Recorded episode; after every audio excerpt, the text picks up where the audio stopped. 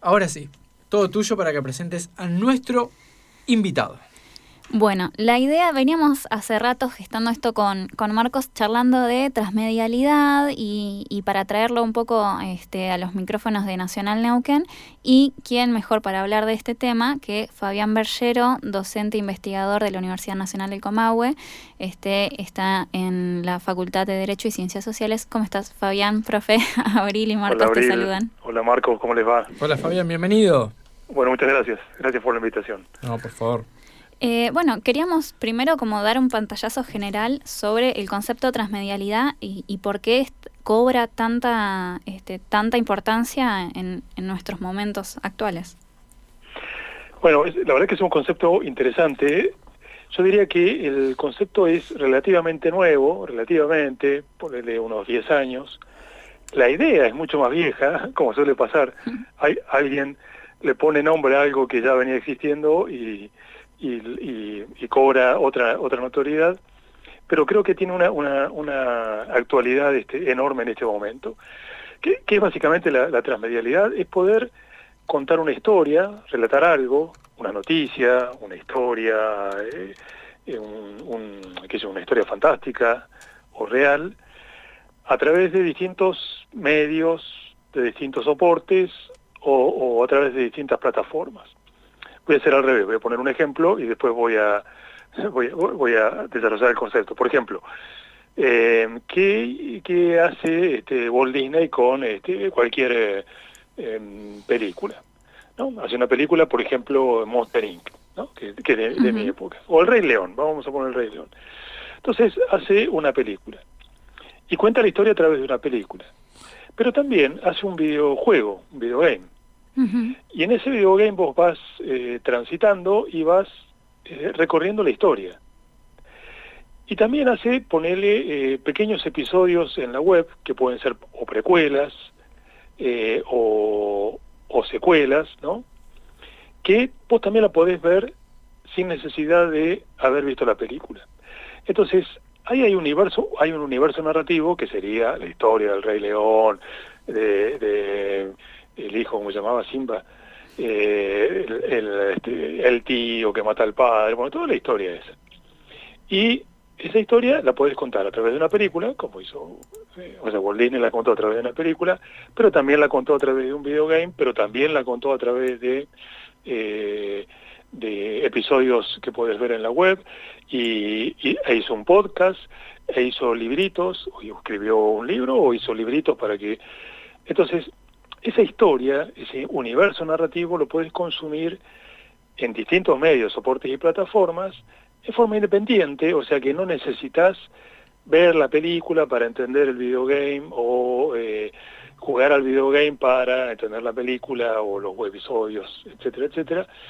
Y eh, hay un tercer requisito, eh, porque hablamos de una historia que se cuenta en distintos medios, soportes o plataformas, eh, un, un este la independencia, digamos, de cada una de las plataformas, o sea, que yo no tenga uh -huh. que decirte acá en el juego tenés que ir a ver la película para poder pasar de nivel. Y lo tercero que, que involucra el concepto, que esto sí tiene mucha actualidad, que es la participación de la gente. Entonces, hay, hay un, un, un, autor que se llama Henry Jenkins, que desarrolló, que, que retomó el concepto en 2010, que dice, mira, ahora hace falta la participación de la gente. ¿Por qué? Porque las redes sociales, el soporte web, permiten que la gente participe y permiten que la gente intervenga en las historias y, eh, y le dé forma, ¿no? Uh -huh. ¿Cómo pasa eso? Bueno, pasa de muchas maneras, ¿no? Por ejemplo, si, si no sé si se acuerdan la serie Lost. Sí, sí claro. Eh, bueno, no, no, por ahí es, es un problema de, de, de, de, edad, digo, no, capaz que ni se enteraron. Pero no, suponete sí, sí. Lost.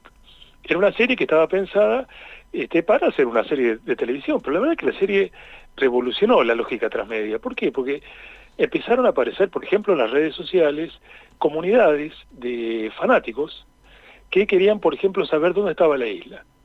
Y hacían estudios realmente serios, muy serios, para saber dónde estaba la isla y mucha gente participaba en eh, ese esa posibilidad de hallar dónde estaba la isla. A tal punto que la filmación se tuvo que mover porque estaba pensada, digamos, en, una, en un lugar, pero se tuvo que mover porque cuando se dieron la pista de dónde era, ya era imposible, imposible filmarla.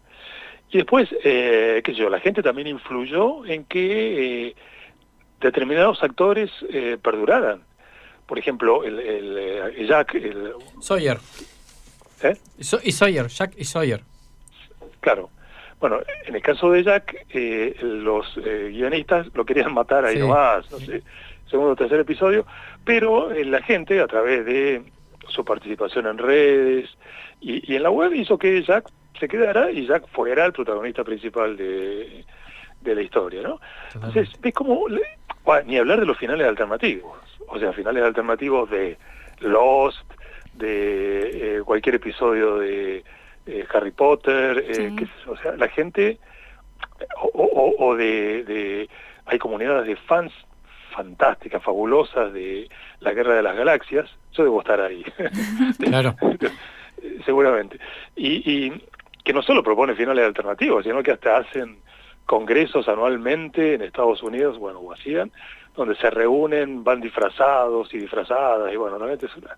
Entonces, la, la, comunidad, la gente, empieza a tener mucha fuerza, digamos, en, en, los relatos, empieza a ejercer mucha presión en los relatos, porque ahora tiene formas de expresarse de modo más directo, y eh, eso de un lado, y del otro lado, digamos, una industria que dice, mira, tenemos dos alternativas, o no le damos bolilla a lo que dice la gente y seguimos con la nuestra, o le damos bolilla y empezamos a crear una fidelidad, digamos, tenemos seguidores fieles, que son capaces de vestirse de, este, del maestro Doda con tal de, este, de, eh, de, digamos, para mostrar su fidelidad con esa marca, con esa película, con eso, ¿no? Claro. Fabián, y la, lo que dijiste, la, lo que comentabas vos de la participación de la audiencia a partir de las redes sociales o de las distintas plataformas, es una, te pregunto, ¿no? ¿Es, es una de las claves también de lo que le da eh, origen y sentido a ese concepto que también es, figura al lado de la transmedia, que es la crossmedia? Sí, sería como una, como una como una etapa anterior, ¿no? Es decir, porque por ahí crossmedia es decir, bueno, yo cuento la misma historia, la misma historia en distintas plataformas. Entonces, tengo un cómic o un libro y la adaptación del libro que lo convierto en película. Eso, eso más o menos cross-media, ¿no? Bien. Eh, o sea, una misma historia que atraviesa distintos medios. Acá de lo que hablo es un universo narrativo. Claro. Un universo narrativo. Hasta acá, eh, en Marcos Abril, hablé de solamente de, de ficción, pero eh, lo que nosotros hacemos, nuestro equipo de investigación es analizarlo desde el punto de vista de la noticia. Y ahí la cosa se pone, se pone más complicada. Entonces, este, hay relatos eh, informativos eh, que eh, constituyen una historia, hay una historia, en, en, en, en, las redacciones se habla de eso, ¿no? Tengo una historia que, puede ser, este, bueno, hay, cosas muy lindas que, ha hecho el diario Río Negro o Nico Tamborindegui en Canal 7, decir, bueno, yo tengo una historia, por ejemplo, las cuevas del Buenur, me acuerdo que lo hizo Nico Tamborindegui. Entonces, era unas cuevas, unas cavernas en el interior neuquino. Entonces él dice, bueno, yo quiero hacer un relato transmedia, esta historia la quiero contar de distintas maneras. Entonces la contó, obviamente, a través del Canal 7, con pequeños videos, pero también contó la historia en Instagram y contó la historia en Face, de, de distinto modo, con producciones de fotos, con este... O sea, fue, eh, como te diría, nativo en cada una de las plataformas. Es decir, respetó la lógica de Face para contar la historia y la lógica de Instagram para de, no, de Instagram no, de Twitter. de Twitter. para contar la historia y la lógica de la televisión para contar la historia. Entonces construyó un relato transmedia donde mucha gente sumaba información y sumaba datos y fue realmente muy rico, ¿no? Eh, esa es una experiencia transmedia eh, desde el punto de vista informativo, ¿no? Y, y bueno, y cuántas, ¿no? Cuántas historias, había que, pensar cuántas historias hay que el medio decide hacer una producción transmedia, como hizo Nico o, muchas de las que hizo el, diario Río Negro, o de algún modo esas producciones eh, escapan de la, de la lógica de, del medio y empiezan a ser tomadas por la gente. ¿no? la gente la toma y le da un volumen transmedia. No sé si soy claro, es medio complicado lo que estoy diciendo. no, no, no, está claro, está claro, Fabián, está muy bien. Está bueno, y además estaba viendo el libro Periodismo Transmedia, la narración distribuida de la noticia, este donde está todo el, todo el equipo, el gran equipo de investigación. este Y estaba viendo también, por ejemplo, en el capítulo 10, la experiencia narrativa transmedia desde el aula, este, siendo que, le cuento a la audiencia, sos profesor de la licenciatura en comunicación social. Este, Está bueno como agarrarlo desde el aula en el, en el contexto de, educación, este, como también si nos puedes desarrollar por ese lado, porque está bueno decir, bueno, en algún momento los estudiantes vamos a estar en, en medios como para empezar a desarrollarlo y aplicarlo, ¿no? Totalmente. Esa fue una experiencia bellísima, se llama Memorias RN. O sea, cualquiera que ponga en un buscador el, hashtag, ¿no? Pone hashtag Memorias RN, va a acceder a el universo transmedia de esa producción que hicieron estudiantes de cuarto año de, de, la carrera de, comunicación social. Entonces, ¿qué, tenés ahí? ¿Qué, era Memorias Río Negro? Era la historia de tres eh, personas detenidas desaparecidas en la, en la región durante la dictadura militar. Entonces, era un caso de, de Roca, un caso de Regina y un caso de eh, Chipoletti. Eh, entonces, se contaban las historias y, cada historia se contaba eh, de distinto modo en distintas plataformas.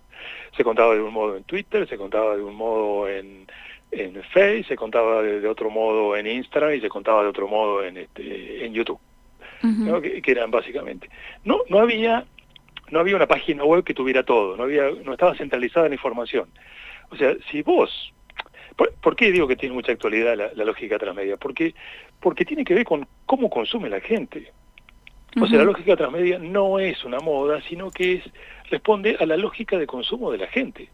La gente que hace, ¿qué hacemos nosotros? O sea, agarramos, estamos mirando televisión eh, y, de pronto estamos en el teléfono móvil o estamos en la pantalla de la computadora y en cada una de esas plataformas tenemos consumos, a veces se solapan, pero a veces son, son diferentes. Entonces, ¿qué, qué, cuál era la idea? O sea, ¿cuál es la idea del, del transmedia? Que vos te puedas encontrar, si yo solo estoy en Instagram, puedo entrar en Instagram y conocer la historia de Memorias RN y conocer los tres casos, los protagonistas, los testimonios, etcétera. Y si solo estoy en Twitter, lo mismo. Y si solo estoy en YouTube, lo mismo. O sea, que no me obliguen, a mí, que me gusta estar nada más que en Instagram, no me obliguen a ir a Twitter, ponele. Claro. O no me obliguen a ir a Facebook. O, eh, ¿me explico? O sea, tiene, responde a, lo, a, a, los nuevos modos de consumo y no, no te, este, no te, no necesariamente te tienen que obligar porque realmente sería contranatural, antinatural, es decir, no, yo te, si querés conocer la historia, anda a, a Face, porque ahí está toda la historia. O anda a esta página web, porque ahí está toda la, información. Que es lo que hacen generalmente los medios en las redes sociales. Te dicen, anda a mi página web. Anda a mi y yo no quiero ir a tu página web, porque a mí no me gusta leer eh, el Río Negro, no me gusta, a mí me gusta leer este, Twitter y enterarme a través de Twitter. Bueno, entonces responde a esa, a esa forma. Y eso, eso fue Memoria Río Negro, que fue realmente una experiencia valiosísima. Eh, espero que para los estudiantes haya sido valiosísima, pero muchísimo más para, para quienes investigamos el, caso, porque produciendo eso eh, nos dábamos cuenta de las complejidades. Porque además, eh, la, cuestión transmedia no solo es virtual, o sea, no solo es a través de una computadora. Cuando presentamos el documental de Memorias RN, lo que presentamos ahí en la facultad, invitamos a un montón de gente y sobre todo invitamos a parientes de las eh, tres eh, de, las tres historias, personajes de las tres historias. Y la gente en la presentación pasaba al, al, escenario y contaba cosas de la historia. Yo me acuerdo que, este, que algunas decían, bueno, esto yo no lo conté nunca, y lo contaban ahí. Claro. Y eso enriquecía la historia, pero no sabes cómo. Y además, no solo enriquecían esa historia, sino otras historias de otras personas detenidas, desaparecidas, que nosotros no contábamos. Claro. ¿no? Entonces, fíjate cómo se hace como una metástasis enorme, digamos, de, de, relaciones, de, de vinculaciones, que enriquecen, que, que, te enlazan, que te, que te, que te abren la cabeza, ¿no? Es decir, desde el punto de vista más, em, eh, digo, desde el punto de vista de la información, te abre muchísimo la cabeza y te, eh, no sé, te, presentan un montón de alternativas como para que vos puedas consumir la historia, ¿no? Realmente muy, para mí es apasionante. Digamos. Sí, eh, es re interesante lo que estás comentando, Fabián. Sobre todo, me parece que el punto fuerte, y creo que vamos a coincidir, es el, la posibilidad que tiene la audiencia de participar de un proceso narrativo. Eh, que antes de que aparezcan las redes sociales, sobre todo, no existía esa posibilidad. Uno tenía que necesariamente estar como más anclado en algún, en algún gran medio. Y hoy a partir de las redes y de todas estas plataformas, la posibilidad de expresarse y de contar historias y de sacarle el jugo a estas herramientas es fantástico. Eh, Vos diste dos ejemplos, eh, lo de los que yo me acordaba, que fue como uno, uno de los primeros boom, y después lo del relato informativo, que yo la verdad no le había prestado atención a ese fenómeno, eh, pero que vos lo traigas para mostrar que la transmedialidad, además de ficción, eh, se puede, puede ser desarrollada en un plano de, de, una actualidad, de un hecho histórico, de un hecho presente, y eso me parece que está fantástico. Pero poner el acento en la posibilidad que tiene la audiencia de expresarse, ¿no? Sí, Marcos, coincido completamente. Es, este, es, es, es un, un, poco inédito, digamos, lo de las redes sociales, que, que tienen un desarrollo importante en los últimos 10, 12 años. Sí. Mira, 10, 12 años es increíble, pero no es nada en el tiempo, pero ha cambiado esto para siempre. No, sí, claro, cambió. Eh, de hecho, bueno, este, es exactamente lo que vos estás diciendo. Si nunca tuvieron un canal como para interactuar en forma directa con, por ejemplo, quienes escriben Lost, o quienes escriben cualquier serie, o, o YouTube para proponer finales alternativos, porque cuando te hablo de finales alternativos de Lost, lo filmaron. O finales alternativos de Breaking Bad, lo filmaron. El de Breaking Bad. claro, totalmente. Yo terminé tan enojado con el final de, de, eh, de Lost, que, Que, que, tenía ganas de escribir un final, un, final alternativo. Bueno, y un día, eh, estando en, YouTube, me encontré con finales alternativos, de muchos finales alternativos de, de Lost algunos que son de la franquicia, digamos, que son de la marca y otros. Y, ahí meto un concepto importante, que, es, en la industria cultural es la franquicia y en la este, industria del periodismo es el medio de comunicación o el dueño del medio de comunicación. ¿Por qué? Porque yo digo, bueno, este, la gente quiso que Jack eh, permaneciera y Jack permaneció. Y esto tiene que ver con cuál es la permeabilidad que tiene la franquicia, ¿sí? Hasta dónde te deja ¿Hasta dónde te da bolilla? Sí, yo acepto que lo que me decís, bueno, vamos a dejar a Jack o este, a Pecas. Eh, otro de los problemas que tenía eh, en la serie Los es que Sawyer tenía un marcado, muy marcado acento sureño, que es casi como si te dijera un cordobés. Y eso lo querían eliminar. Pero llegó a tal punto la, aceptación que tuvo el acento sureño, eh, Sawyer trataba de disimularlo, pero no podía. Y bueno, finalmente quedó y quedó a tal punto que hasta incorporó las costumbres. Claro, potenció, lo potenció. Potenció, por ejemplo, ponerle sobrenombres a, pecas, ¿no? Ponerle sobrenombres al, resto de la, de la gente. Que es como los cordobeses hacen con el carelapi, ¿no? claro. esas costumbres que tienen. Sí, de hecho, viniendo más cerquita, tenemos los simuladores. Lo quisieron sacar de Netflix y todos los fanáticos de la, Asociación Fanáticos de los Simuladores, de la cual soy parte, este, empezaron por Twitter, por Twitter, por Twitter y finalmente quedó. Ah, buenísimo, buenísimo. Ahora, fíjate, Bill, si vos llevas esto a la industria de los medios, o sea, ¿qué pasa con los medios de comunicación? Porque la gente, por ejemplo, sobre todo en Twitter, que es donde está la pequeña comunidad de, de, gente muy intensa, las minorías intensas, que marcan tendencias, ¿no? Y que parece que fuera el universo informativo estuviera ahí metido en Twitter. O sea, los medios de comunicación están mirando todo el tiempo lo que, lo que pasa en Twitter. ¿Por qué? Porque están ahí, está la política, está el periodismo, están los formadores de opinión, entonces están mirando ahí. Y muchas veces los medios toman de esas conversaciones, toman, perdón, toman esas conversaciones y las llevan a la web. Claro. Todas las conversaciones, no. O sea, un, un medio de comunicación, La Nación, ponele, no te va a cambiar la línea editorial porque en Twitter estén diciendo tal cosa o tal otra. Claro. La nación toma lo que le sirve y desecha lo que no. O sea, lo que coincide con su línea editorial y desecha lo que no.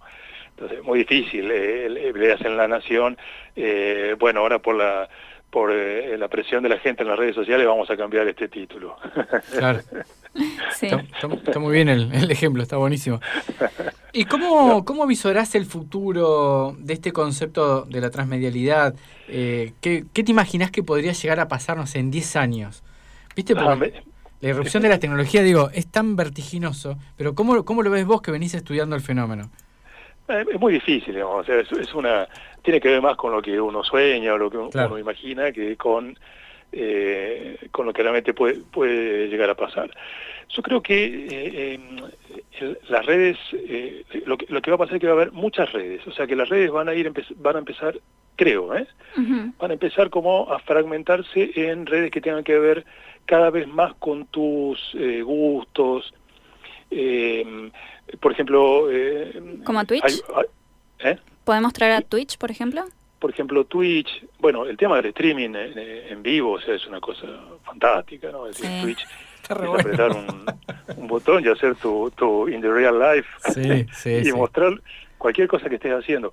Yo creo, yo creo que eso se va a, va a explotar. También lo de las redes de, audio, el audio mm. empezó, las piezas de audio empezaron a circular ya en forma autónoma, eh, Clubhouse es una red eh, de audios, como si fuera un chat, pero solamente de, audios.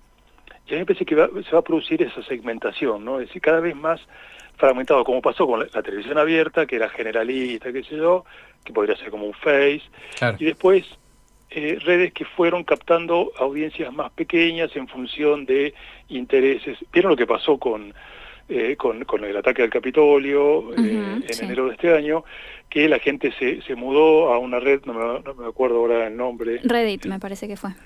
No, no, Reddit era la, red de, discusión, digamos, de ah. donde sale. Ahí. Pero ellos se mudaban a una, una red que era una red muy de derecha, que bueno, después medio fracasó, pero, y Trump dijo que él iba a crear su propia red, y me parece que va, a empezar a pasar eso, por lo menos en Occidente, ¿no? Que, van a empezar a ver redes que tengan que ver más con tus afinidades, donde haya menos disonancias cognitivas, o sea, menos ruido que te altere los, los nervios. Menos posibilidad de interpelarnos, ¿no? Ahí es, es interesante detenerse a estudiar después eso. Sí, yo creo que vamos por ahí, porque la gente está, está medio cansada. Yo estoy viendo en Twitter que, Twitter me genera contradicciones tremendas, porque yo sigo a eh, académicos, investigadores de, todo el mundo, y realmente me entero de cosas fantásticas, pero me tengo, tengo que soportar eso en medio de el debate político, la chicana, los haters, o sea, claro. Entonces, eh, a veces me voy por algunas temporadas. Sí, sí, agobia, estresa y, a veces nos, nos sobresatura, ¿no? Ni siquiera ya nos satura, nos sobresatura. Sí, totalmente. Fabián, ¿sabes qué? Se nos... A TikTok me voy. Uh, bueno, TikTok es, eh, tal vez hoy sea la red social, no, sé si la más popular, pero dentro de las top 3. Uy, a mí me encanta el algoritmo que tiene, la verdad. Todo es, más adictiva. ¿eh? Es, adictiva, sí. sí, yo creo que todas son adictivas, pero la más adictiva de todas es es, TikTok, totalmente de acuerdo. Fabián, ¿sabes qué? Se nos termina el tiempo, pero antes quiero preguntarte rápido si continúa la encuesta de prácticas informativas del Alto Valle, como también para invitar a la audiencia a que participe si es que sigue abierta. Sí, buenísimo, Abril. Sí, estamos, nosotros todos los años, desde hace 15 años más o menos, estamos midiendo el, eh, cuáles son los hábitos, las costumbres que tiene la, gente para informarse, a través de qué medios, qué plataformas. Realmente ha cambiado tanto claro. que, que, que, que es que es este, increíble. Y estamos, sí, ahora con la encuesta, hasta fin de abril estamos con una encuesta, tenemos un enlace que, que le, podemos compartir y si ustedes quieren compartir con, con la audiencia que les interese. Sí, por supuesto. Es una encuesta muy simple, muy sencilla y que, que se, llena rapidísimo y nos da mucha información muy valiosa como para poder hacer estos estudios, ¿no? Porque, porque también la lectura transmedia es, este, está siendo estudiada, Francisco Alvarelo ha escrito un libro que, sacó el año pasado, se llama este, La lectura transmedia, donde se ve claramente esto que estamos viendo. O sea, ya no del lado de la producción, sino de, del consumo, ¿no? De tener una plataforma como WhatsApp, donde puedo escribir, hablar, hacer videos, eh, se combina la escritura con con las imágenes, con el video, con los emojis, realmente es, fantástico. ¿no? Es tremendo. Y interesante va a ser el, análisis que ustedes después hagan, porque la particularidad que tiene esta encuesta, me parece, para ustedes, es el contexto de pandemia durante el 2020. a ver qué tanto se modificó entre 2019 y 2020. Eso me parece, no sé, me parece muy tentador para ver, ¿no? Eh, sí, me comprometo a, conversar con ustedes cuando estén los resultados. De hecho, nosotros hicimos en 2020, en marzo y en abril, hicimos dos encuestas y tenemos mucha información de cómo, de cómo fue esa etapa y ahora vamos a tener el contraste. Qué bueno. Así que vamos a agarrar 2019, 2020, 2021 y les vamos a contar. Qué Buenísimo, entonces vamos a continuar en contacto para seguir sobre esta cuestión de los consumos y las prácticas informativas en el Alto Valle. Buenísimo. Listo. Les agradezco muchísimo. No, Muchísimas gracias, a vos. Un abrazo y que esté muy bien. Bueno, gracias. Estábamos hablando con Fabián Bergero, él es docente e investigador de la Facultad de Derecho y Ciencias Sociales de la Universidad Nacional del Comahue. Hablamos sobre transmedialidad, pero fuimos hacia varios lados, hablamos de ficción, hablamos de periodismo, hablamos de consumos y segmentación, de qué es lo que se viene y lo que vamos suponiendo.